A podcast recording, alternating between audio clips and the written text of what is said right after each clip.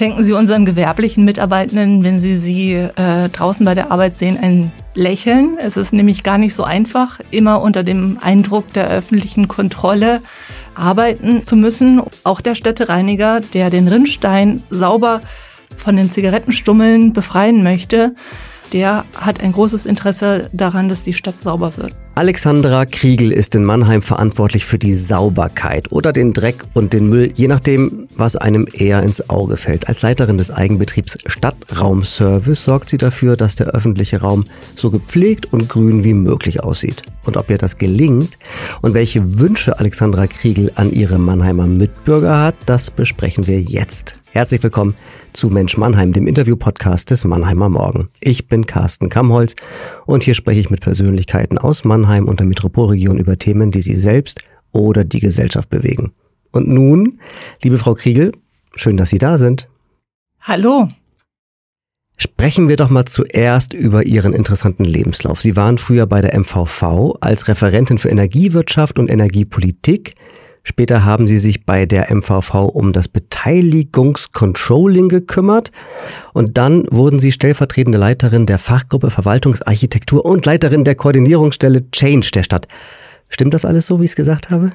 Absolut korrekt wiedergegeben. Sehr gut. Jetzt müssen Sie aber trotzdem erklären, was steckt hinter all diesen Titeln und vor allem, was haben Sie denn bei dieser Koordinierungsstelle Change gemacht? Zunächst stecken hinter diesen beruflichen Stationen eine ganze Menge praktisches Erfahrungswissen und viele theoretische Fachkenntnisse, die ich mir im Laufe der Jahre angeeignet habe. Ich hatte das große Glück, sowohl bei einem Privatunternehmen, der MVV, als auch in einer öffentlichen Verwaltung der Stadt Mannheim tätig werden zu dürfen, um mich somit über äh, mit den unterschiedlichen Mechanismen in diesen Organisationen vertraut zu machen. Der rote Faden, der sich durch meine Biografie durchzieht, das ist mein gesellschaftspolitisches Interesse, die Welt zu einer besseren zu machen oder vielleicht etwas neutraler formuliert, gesellschaftspolitische Herausforderungen gezielt in Angriff zu nehmen und strategisch zu einem besseren zu führen. Bei der Koordinierungsstelle Change haben wir uns äh, bei der Stadt Mannheim damit beschäftigt, wie können wir unsere Verwaltung fit machen für die Herausforderungen dieser neuen Zeit, der sogenannten VUCA World, äh, in der auf uns als Stadtverwaltung immer wieder neue Anforderungen hinzukommen, sei es ähm, die große Migrationsphase, die wir in der Vergangenheit hatte, oder jetzt auch Corona wie können wir flexibel mit diesen Anforderungen umgehen. Dann bleiben wir beim Thema Change. Für den Stadtraumservice arbeiten rund 1000 Mitarbeiterinnen und Mitarbeiter. Wie hat sich denn deren Arbeit in den vergangenen Jahren verändert? Wir sind zunächst mal ein technischer Betrieb. Das heißt, schon in der Vergangenheit gab es immer wieder technologische Neuerungen in unserem Fuhrpark, bei unseren Arbeitsgeräten, aber auch in unserer IT-Ausstattung. Und die bedeuten natürlich dann auch für den einzelnen Mitarbeitenden neue Herausforderungen und neue Kenntnisse, die er oder sie sich aneignen muss. Zuletzt hat uns allerdings äh, am meisten beschäftigt die organisatorische Zusammenführung zu einem Eigenbetrieb aus den bisherigen äh, städtischen Dienststellen Tiefbau, Grünflächen, Stadtreinigung und Abfallwirtschaft. Wie frisch ist diese Zusammenlegung der Bereiche? Wir haben uns gegründet Anfang 2020 und kurz danach ist die Corona-Pandemie äh, ausgebrochen. Unsere Aufgabe ist es, ähm, und das war auch die Mission, mit der wir gestartet sind und an der wir weiter arbeiten, gemeinsam verantwortlich für den öffentlichen Raum zu sein. Und da haben wir eine sehr ambitionierte Agenda, die wir jetzt nach und nach in den kommenden Jahren noch weiter umsetzen wollen. Das heißt, Sie betrachten sich selber auch in dieser Aufgabe als Change Managerin? Ja, man muss ja sagen, dass in der Größe, wir sind ein städtischer Tochterbetrieb, der nach wirtschaftlichen Grundsätzen arbeitet und somit vergleichbar mit einem mittelständischen Unternehmen. Und in einer solchen Leitungsposition ist es immer erforderlich, äh, Strategien zu entwerfen, Innovationen in, den, äh, in die Organisation mit hineinzutragen, neue Ziele zu setzen. Und das ist durchaus auch in einem städtischen Kontext so. Deswegen betrachte ich mich durchaus als Gestalterin von Veränderungsprozessen, wobei ich in der Eigenbetriebsleitung damit nicht alleine bin. Wir sind insgesamt zu dritt. und arbeiten an sehr vielen spannenden Projekten mit einem ganz tollen Team und haben uns da einiges vorgenommen. Und darüber wollen wir jetzt nämlich auch sprechen. Wir versuchen in diesem Gespräch nicht nur Ihren Job zu erklären, sondern wir wollen auch mal besprechen, wie eigentlich der Stadtraumservice funktioniert. Dazu gehört auch die Frage, wofür darf ich Sie verantwortlich machen und wofür besser nicht? Der öffentliche Raum, um das vielleicht zu Beginn nochmal zu erläutern, das sind die öffentlich zugänglichen Straßen, Radwege, Stadtteilplätze, ähm, Grünflächen und der Forst, um den wir uns in der Pflege und Unterhaltung und in der Reinigung kümmern. Es gibt noch andere städtische Dienststellen, die in diesen öffentlichen Raum hineinwirken. Die KollegInnen aus äh, der Stadtplanung, Stadtentwicklung, ähm, die Kollegen vom kommunalen Ordnungsdienst, auch die unteren Verwaltungsbehörden, alle haben in irgendeiner Form an diesem öffentlichen Raum einen gewissen Anteil. Worum wir uns kümmern, ist allerdings ein sehr breit gefächertes Leistungsportfolio. Das fängt an mit der Grünflächenunterhaltung, mit unseren Stadtwäldern, äh, mit der Stadtgärtnerei, die wir haben, der Straßenbetrieb, das sind diejenigen, die die Schlaglöcher ausbessern, äh, die Verkehrsausstattung, die sich um Ampeln kümmern, um die ganze Verkehrsleittechnik. Dann ist es die Stadtreinigung, die jetzt im Winter auch für den Winterdienst zuständig ist, die Abfallwirtschaft mit der Abfallberatung, die mit dazugehört. Also viele betriebliche Aufgaben und hinzu kommt noch tatsächlich der Neubau von Radwegen, der Neubau von Spielplätzen, die Instandhaltung von Brücken, der Austausch von Straßenbeleuchtung. Also auch in den Bereichen eine sehr große Themenfülle. Deswegen ist Ihre anfängliche Frage, wofür sind wir eigentlich nicht zuständig, äh, durchaus berechtigt. Also Knöllchen würde ich jetzt sagen, die verteilen Sie nicht. Die verteilen wir nicht, ganz genau. Äh, noch irgendwas, was ich auf dem Schirm haben müsste, was Sie nicht tun?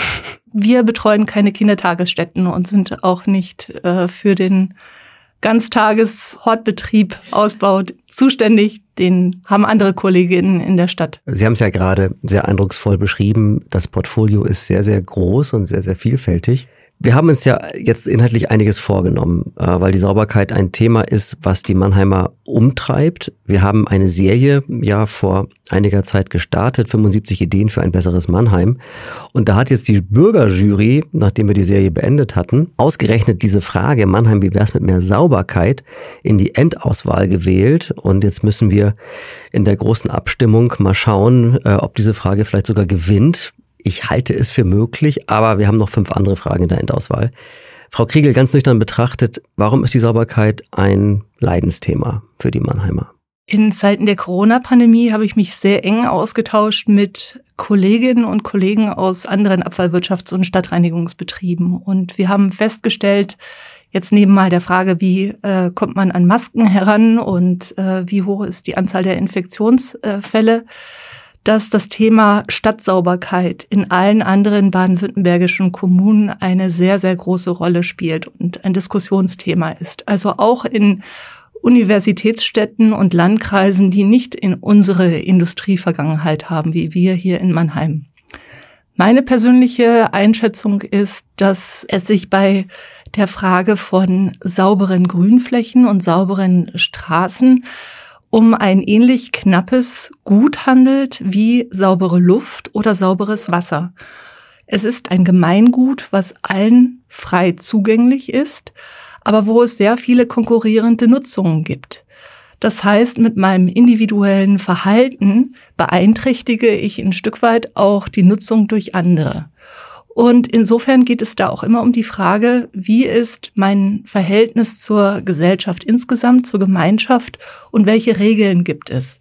Wir stellen immer wieder fest, dass gerade ähm, bei unserer Reinigungswoche mit Kindern und Jugendlichen ähm, diese uns fragen, warum ist es hier so schmutzig, beziehungsweise warum halten sich die Erwachsenen nicht an die Regeln?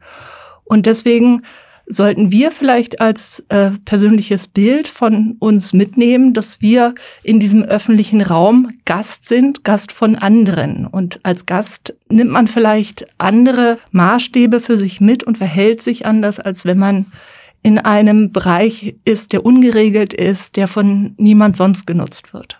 Das klingt schon beeindruckend, vor allem, weil Sie damit ja klar machen, da ist ein Bewusstseinswandel möglicherweise bei relativ vielen auch noch notwendig, wenn ausgerechnet Kinder darauf hinweisen müssen, dass Erwachsene sich nicht anständig verhalten können. Dann gehen wir mal ins, ans Eingemachte. Wie viel Dreck und Müll produzieren denn die Mannheimer? Und haben Sie da Vergleichswerte zu anderen Städten?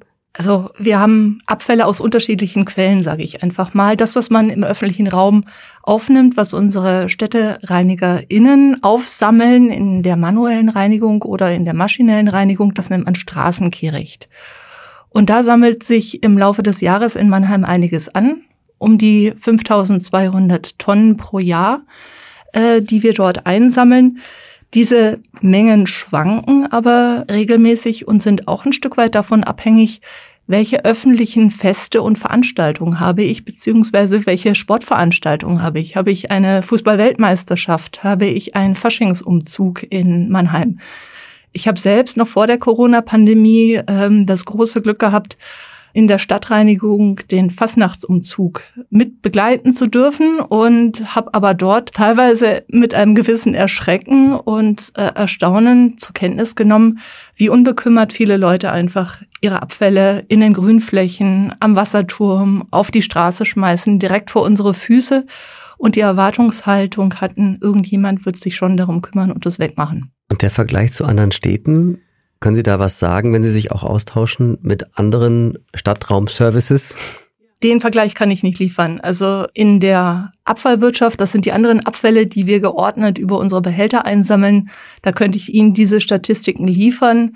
Aber für den Bereich der Stadtreinigung gibt es eben diese Bilanzen und Vergleichszahlen nicht so. Zumindest nicht auf den ersten Blick. Man kann ja fast schon soziologische Forschung betreiben, weil Sie ja Daten bekommen, die ja vielleicht auch Aufschluss darüber geben, was in manchen Stadtteilen gut und nicht so gut funktioniert. Also warum steigen an manchen Orten die Abfallmengen, an anderen möglicherweise nicht? Welche Art von Müll nimmt zu? Können Sie dazu was sagen? Zunächst mal stellen wir fest, dass immer dort größere Abfallmengen anfallen, wo sich Menschen mit Essen und Getränken und To-Go-Geschirr im öffentlichen Raum gerne aufhalten.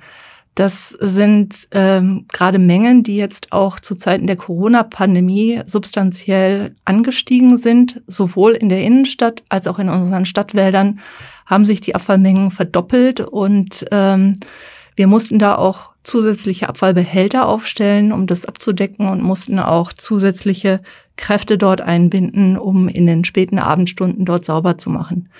Ansonsten ähm, erheben wir unseren Sauberkeitswert mit einer sogenannten Qualitätsmessung, wo wir für jeden Stadtteil schauen nach bestimmten Kriterien, wie sauber oder unsauber sind diese Stadtteile. Und natürlich gibt es da eine gewisse Spreizung, an der wir aber dann auch erkennen können, wo wir mit gezielten Reinigungsmaßnahmen erhebliche Verbesserung feststellen können. Nehmen wir mal die Innenstadt, die einen Wert hatte, der unter dem Durchschnitt lag. Da haben wir mit unserer ähm, Gehwegreinigung gegen Gebühr einen erheblichen Qualitätssprung erkennen können. Und wo sind die Dreckspatzen? Es gibt Stadtteile, die durch andere Incivilities auffallen, sage ich jetzt einfach mal, ähm, Regelverstöße. Und das sind äh, bei uns nach wie vor die Neckarstadt West, äh, wo wir als Stadt mit einer Sonderreinigung in den letzten Jahren dagegen gearbeitet haben und es sind auch die Hochstädt, wo es die abweichen von dem städtischen Durchschnitt. Aber das ist auch nicht weiter verwunderlich. Und der sauberste Stadtteil ist? Freudenheim, Waldstadt. Ist die Arbeit insgesamt mehr geworden für äh, den Stadtraumservice? Ich denke schon, dass es gewisse Trends gab und gibt, die sich in Zeiten der Corona-Pandemie verstärkt haben und die zu einer erheblichen Mehrarbeit für uns führen. Nicht nur in der Innenstadt, äh, sondern auch in den einzelnen An äh, Stadtteilen, wobei wir uns ja auf den Weg begeben haben, in dieser übergreifenden Zusammenarbeit zwischen Grünflächenunterhaltung, Straßenbetrieb und ähm, Stadtreinigung ein einheitlich gutes Qualitätsbild auf bestimmten Plätzen sicherstellen zu können. Aber wir stellen fest, dass wir äh, eine sehr viel höhere Anzahl Verunreinigungen haben und auch vermehrt Vandalismus, äh, der ja auch als Schadensbild wahrgenommen wird und dass deswegen die Aufgaben gestiegen sind. Gibt es dann so einen Eindruck, wir kommen gar nicht mehr hinterher?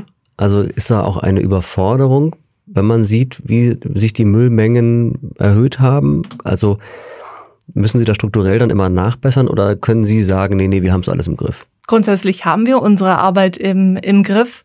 Allerdings haben wir nur bestimmte Ressourcen, die uns zur Verfügung steht. Und im Rahmen dieser Ressourcen können wir auch nur äh, bestimmte Dinge erledigen. Also wenn man mal schaut, wir haben in Mannheim 320.000 Einwohnerinnen, wir haben 780 Kilometer an Straßen, ähm, ein Drittel davon in, oder nochmal ein zusätzliches Drittel davon Radwege, 4200 äh, Papierkörbe, über 260 Spielplätze.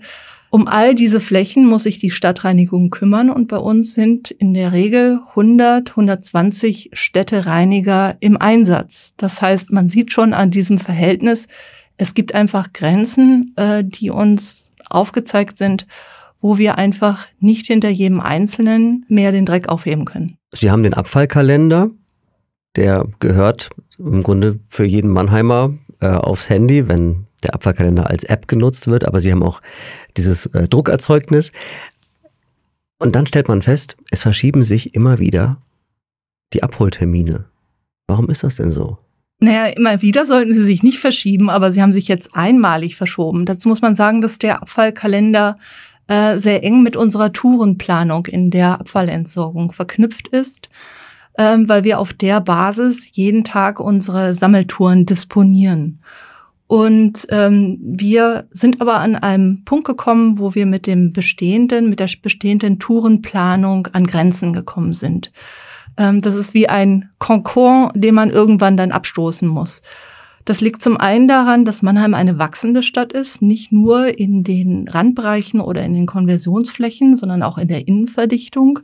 Zum anderen haben wir aber auch erheblich veränderte Abfallmengen in den letzten Jahren gehabt, ganz besonders dramatisch oder positiv ausgedrückt, ganz besonders erfreulich, war das die ähm, Menge der ähm, Bioabfälle, die wir seit Einführung der kostenlosen Biotonne sehr deutlich steigern konnten. Und das alles hat dazu geführt, dass wir im vergangenen Jahr uns auf den Weg gemacht haben, diese Tourenplanung neu umzustellen und in dieser Tourenplanung gibt es immer so einen Zwei-Wochen-Rhythmus, in dem wir dann zuverlässig vor Ort sind. Und da haben sich innerhalb von diesem Zwei-Wochen-Rhythmus äh, für einzelne Stadtteile Abholtage verändert. Und diese Veränderungen, die haben sich in dem Abfallkalender niedergeschlagen und haben erstmal, wie so vieles, was neu ist, zum Unmut geführt, beziehungsweise äh, auch erstmal Unkenntnis geführt. Und in dieser Abfallkalenderverteilung gab es dann auch noch einzelne Stadtteile, die erst zu spät bedient worden sind. Aber mittlerweile muss ich wirklich sagen, ähm, war dieses Projekt ein voller Erfolg. Äh, wir laufen wieder vollkommen stabil und haben sehr positive Erfahrungen jetzt gemacht. Also wir haben eine Fehlerquote, die liegt bei 0,5 Prozent. Das kriegen Sie mit Six Sigma oder anderen Qualitätstools kaum hin. Sie haben gerade die steigenden Bioabfälle erwähnt. Ich habe so die Ahnung, dass das bei Papier und Pappe, Amazon sei Dank, auch der Fall ist. Das ist tatsächlich so. Also äh, da stellen wir auch in unseren Abfallmengen fest, dass es zu deutlichen Erhöhungen gekommen ist, insbesondere auch seit der Corona-Pandemie und äh, der Niedergang, sage ich jetzt mal, des Einzelhandels äh, schlägt sich in unseren Abfallbilanzen nieder. Und dass Sie da schon gegensteuern müssen, also dass Sie sozusagen sogar mehr Papier abholen müssen, ist das auch schon äh, dann Teil der Erwägungen? Das war Teil der Erwägung, dass wir dort ähm, für äh, also kompakte Sammeltouren begründet haben. Vorher waren die sehr zerfranst, ähm, waren unterschiedlich ausgelastet und jetzt haben wir Pufferkapazitäten äh, in den Fahrzeugen und in dem, was unsere Müllwerker, in der Regel sind es Männer, Müllwerker leisten können, so dass wir darauf jetzt für die nächsten Jahre vorbereitet sind. Allerdings haben wir erst begonnen, jetzt pilothaft, weil wir einfach sicher gehen wollten, dass der Betrieb stabil läuft, mit dem Süden und in der Innenstadt äh, begonnen und zur Mitte des Jahres werden wir dann auch noch äh, die nördlichen Stadtteile dann auch noch umstellen müssen. Wenn Sie Beschwerden bekommen, wie sehen die aus? Worüber wird geklagt? Was bekommen Sie zu hören und zu lesen? Also Beschwerden gehen bei der Stadt über die unterschiedlichsten Kanäle ein, über die äh, Rufnummer 115, über den Mängelmelder, über Mail, über Telefon und wir sammeln die in unserem Customer Relations Management System und haben dort eine Datenquelle, um das zusammenzuführen. Und wir stellen fest, dass wir äh, mit unseren Leistungen, was die Beschwerden angeht, natürlich, weil der öffentliche Raum so sichtbar ist, immer unter den unter die Top Ten fallen. Da sind Meldungen darunter, die beziehen sich auf Sauberkeit. Ähm, es ist aber teilweise auch so, dass es äh, Fragestellungen sind äh, oder dass wir einen Nachbarschaftsstreit erleben, wo jemand seinen Baum geschnitten haben will, der allerdings auf Privatgrundstück steht und gar nicht in den öffentlichen Raum gehört. Es gibt schlichte Meldungen, dass die Beleuchtung ausgetauscht werden muss. Es gibt Schlaglöcher. Also das zählt zu unserem täglichen, ich sage jetzt einfach mal Massengeschäft. Und was wir gemacht haben, um schneller auf diese Beschwerden reagieren zu können, oder was die Stadt gemacht hat mit den äh, dafür bereitgestellten Mitteln, das ist ein äh, mobiles Einsatzteam oder eine schnelle Eingreiftruppe zu gründen, um eben auf diese Beschwerden innerhalb eines Tages schon reagieren zu können. Nicht auf alle, aber immerhin auf diejenigen, ja, die Verkehrssicherheit beeinträchtigen oder im Umfeld, ich sage es ganz offen, von Kindergärten und Schulen sind. Und mit dieser Einsatzgruppe haben wir jetzt die Möglichkeit, schneller auf diese Sauberkeitsverstöße zu reagieren. Werden Sie auch mal gelobt? Selten, aber dann ist es immer wieder schön. Nein, also ähm, die Erwartung der, der Menschen an eine Stadtverwaltung ist, und das ist ja eigentlich was Positives, dass sie auch in Krisenzeiten gut und reibungslos funktioniert. Und deswegen kommt Lob selten, aber wenn, dann geben wir es an die Mitarbeitenden auch unmittelbar weiter, weil ähm, die das natürlich auch aufbaut. Und dann haben wir festgestellt, dass wenn wir auch ganz offen Rückmeldungen geben, wenn auch mal etwas nicht geklappt hat oder äh, im Zuge unserer Fehlerkultur wir auch offen ansprechen, was die Gründe sind dafür, dass wir dann durchaus auch positives Feedback erhalten. Das Problem ist dann immer noch zu lösen, aber zumindest verraucht mal der Ärger. Und das ist Teil unserer Kommunikationskultur, die wir nach und nach umsetzen wollen weil Fehler passieren einfach immer wieder, gerade in so einem breit gefächerten Betrieb, wie wir es sind. Aber wir wollen einfach äh, in der, im Austausch mit den BürgerInnen da transparenter werden und nachvollziehbar begründen, woran es liegt. Also ich möchte Sie an dieser Stelle wirklich gern mal loben, äh, weil wir reden über dieses Thema, was ja auch nicht so einfach ist und ähm, viel Konfliktpotenzial auch in sich trägt. Interessant wird's dann ja, wenn ja der direkte Bürgerkontakt vor Ort stattfindet und den haben ja die Männer in Orange vom Abfallservice ganz oft. Sind da auch Frauen dabei eigentlich? Nur ganz wenige, weil es, wie ich schon vorhin gesagt habe, sind es wirklich schwere körperliche Tätigkeiten, eine vollgefüllte Restmülltonne über mehrere Treppenstufen äh, in der Innenstadt äh, bis zum Abfallsammelfahrzeug zu ziehen. Das geht schon nicht nur auf den Rücken, sondern ähm, auf, auf die Gelenke. Und insofern haben wir bei uns unter den Müllwerkern eigentlich nur zwei Frauen, muss man sagen. Bei den Berufskraftfahrern haben wir uns immer wieder bemüht und an anderen Stellen Frauen äh, anzuwerben. Aber das ist auch etwas, was sich nach und nach umsetzt. Wenn ich das mal so sagen darf, äh, was die äh, Frauenquote angeht in Abfallwirtschaftsbetrieben in der Region, da haben wir jetzt ein, ein, bei vier Betrieben sind wir da bei drei Frauen. Also insofern sind wir da schon ganz gut aufgestellt. Ihre Frage war, was äh, erleben die Müllwerker, wenn sie unterwegs sind?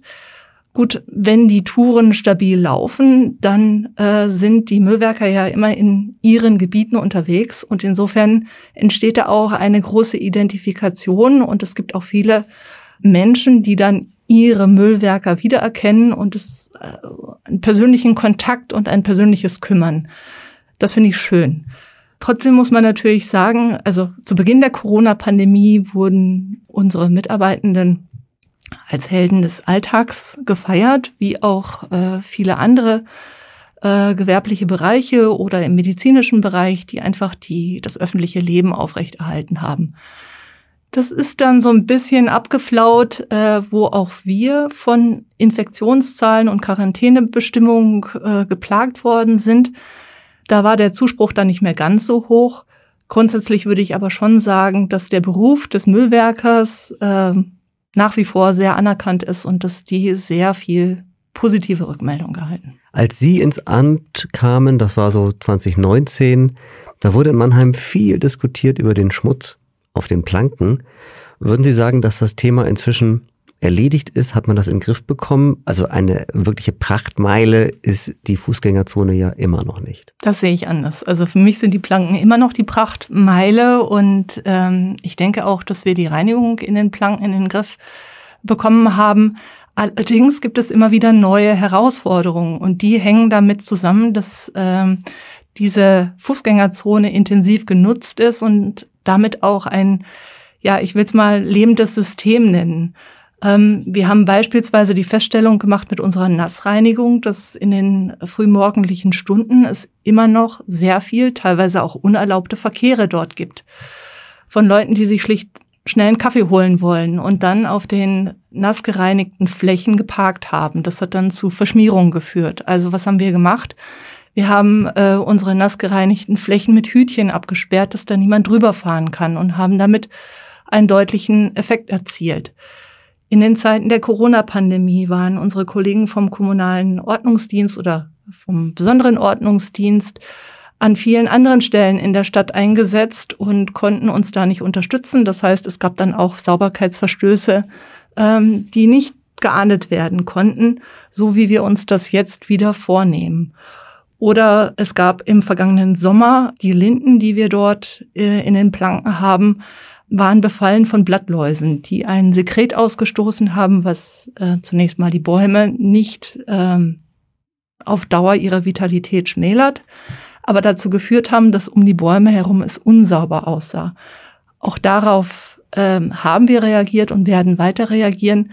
Wir sind gerade in Vorbereitung, eine neue Sauberkeitsoffensive im Vorfeld der Bundesgartenschau zu starten, um all diese Erkenntnisse und Erfahrungen aus den letzten Jahren da auch einzubauen. Und wir haben immer die Verbesserungen im Blick und glauben aber, dass wir grundsätzlich gut aufgestellt sind dafür. Wann startet diese Sauberkeitsoffensive? Wir werden ähm, in diesen Tagen ähm, zunächst mal dem Gemeinderat darüber berichten und sind da schon in den Planungen um das weiter aufzustellen und werden dann äh, in die Vollen gehen. Sie haben vorhin aufgezählt, was Sie alles verantworten als Stadtraumservice und dann haben Sie auch die Schlaglöcher erwähnt. Äh, das finde ich sehr ehrlich von Ihnen. Warum gibt es so viele Schlaglöcher in Mannheim und warum passiert so wenig? Auch da haben wir das Problem, dass wir eine hohe Anzahl von, von Straßen haben, die mittlerweile altersbedingt in einem sehr schlechten Zustand sich befinden. Und ähm, man kann das nicht in der Masse auf einen Schlag umsetzen. Stellen Sie sich alleine die vielen Baustellen vor, die dann ähm, nicht die Radfahrer, sondern die Autofahrer äh, beeinträchtigen würden. Das heißt, dass es immer mal wieder punktuelle Schlaglöcher gibt, die werden aber aufgrund des, der Verkehrssicherheit relativ schnell ausgebessert. Worum es aber eigentlich geht oder gehen müsste, das wäre die grundhafte Sanierung von diesen Straßen, die aber viel Geld kostet und längere Zeit benötigt. Auch hier werden wir aber trotzdem in den kommenden Jahren aktiv werden und werden eine Kaltasphaltschicht, ähm, eine deckenoberflächliche Deckensanierung zunehmend vornehmen. Wir starten in der Innenstadt, sodass dann vielleicht die Straßen nicht dem Grunde nach erneuert werden, aber zumindest diejenigen, die sich in einem mittleren Zustand befinden, eine saubere Deckschicht bekommen. Nun haben wir ausführlich über das ähm, Sauberkeits- und Wegwerfverhalten der Mannheimer gesprochen. Gibt es bei diesem ganzen Großkomplex irgendwie auch ein Thema, das Sie Ihren Mitmenschen in dieser Stadt schon immer mal mitteilen wollten? Ein Appell, eine Bitte, äh, ein Vorwurf, ein Wunsch? Feuerfrei. Ja, also in der Tat, da habe ich eine Bitte. Schenken Sie unseren gewerblichen Mitarbeitenden, wenn Sie sie äh, draußen bei der Arbeit sehen, ein lächeln. Es ist nämlich gar nicht so einfach, immer unter dem Eindruck der öffentlichen Kontrolle arbeiten äh, zu müssen. Und ich kann meine Hand ins Feuer dafür legen, dass alle unsere Mitarbeiter eine, äh, einen sehr hohen Leistungsanspruch an sich haben und eine, einen sehr großen Arbeitsethos. Also auch der Städtereiniger, der den Rinnstein sauber von den Zigarettenstummeln befreien möchte, der hat ein großes Interesse daran, dass die Stadt sauber wird. Und deswegen würde es Ihnen gut tun, wenn Sie im öffentlichen Raum auch diese positive Rückmeldung von den Mitbürgern erhalten. Ein klarer Appell hiermit angekommen. Vielen Dank. Eine Frage müssen Sie mir wirklich noch verzeihen. Die ist aber wirklich ernst gemeint. Entwickelt äh, man gewisse Neurosen, wenn man sich den ganzen Tag mit Sauberkeit beschäftigt? Sie meinen, ob ich einen Putzfilm selber bekommen habe oder andere Zwangsneurosen? Nein, das ist Gott sei Dank nicht der Fall. Es gibt bestimmte Berufskrankheiten, die man nicht ausschließen kann. Bei mir ist es so, dass wenn ich mich im Urlaub im Ausland befinde, ich sehr interessiert schaue, wie viel Unterflurcontainer dort aufgestellt sind oder äh, wie die Nassreinigungszeiten äh, anderen Orts organisiert sind. Ähm, das gehört aber einfach zum Job dazu, wenn man sich immer was an, abschauen möchte von anderen. Ansonsten geht es mir eigentlich sehr gut und ich bin da sehr geerdet. Aber wunderbar, das, was Sie gerade gesagt haben, was Sie so aus anderen Städten so mitnehmen und wie Sie mit offenen Augen durch andere Städte gehen, das nehmen wir jetzt mal mit für unser Finale. Denn ich bitte Sie jetzt, die folgenden drei Sätze, die ich beginne, zu beenden. Der dreckigste Ort, den ich je gesehen habe, ist immer eine subjektive Einschätzung. Der Kaffeebecher in den Blumenrabatten am Wasserturm ähm, kann extrem dreckig wirken. Der gleiche Kaffeebecher am Plankenkopf unter den vielen Fastfood-Betrieben, leider, muss man sagen, kann schon deutlich weniger dreckig wirken. Und wenn Sie so durch die Weltgeschichte äh, sich nochmal ähm, erinnern wollen, wo Sie überall schon waren, können Sie da sagen, welcher Ort da besonders Ihnen dreckig vorkam? Also ich hatte bisher ähm, das große Glück, bisher noch nicht äh, die Müllhalden äh, und plastikverseuchten Strände in anderen Ländern zu sehen. Für mich persönlich muss ich immer sagen, ist der Eindruck von Plastikabfällen in der Natur etwas, was mich besonders ähm, stört und, und erstmal äh, was die Beeinträchtigung Natur angeht, aber natürlich auch der Tiere, die darin leben. Aber selbst habe ich das noch nie so gesehen, wie man das in, im Fernsehen oder in anderen Filmen sieht. Der nächste Satz. Der sauberste Ort in Mannheim ist naja, nach der Corona-Pandemie hoffentlich die hygienisch sauber und reinen Orte in unseren Kliniken, in unseren Arztpraxen. Die dürften jetzt nicht nur sauber, oberflächlich sauber sein, sondern mikrobiologisch picobello. Wehe nicht. Und Nummer drei, mein Job macht am meisten Spaß, wenn ich mit Menschen live und in Farbe zu tun habe. So wie hier und jetzt. So wie gerade in diesem Moment. Genau. Herzlichen Dank für das sehr anregende, spannende Gespräch, liebe Frau Kriegel. Vielen herzlichen Dank an Sie. Das war Mensch Mannheim. Vielen Dank fürs Zuhören. Wenn ihr Ideen habt für weitere Folgen, schreibt gerne eine E-Mail, am besten an podcast.marmo.de. Und natürlich freue ich mich, wenn ihr den Podcast abonniert. Wir hören uns in zwei Wochen wieder bei Mensch Mannheim. Bis dahin, euer Carsten Kamholz.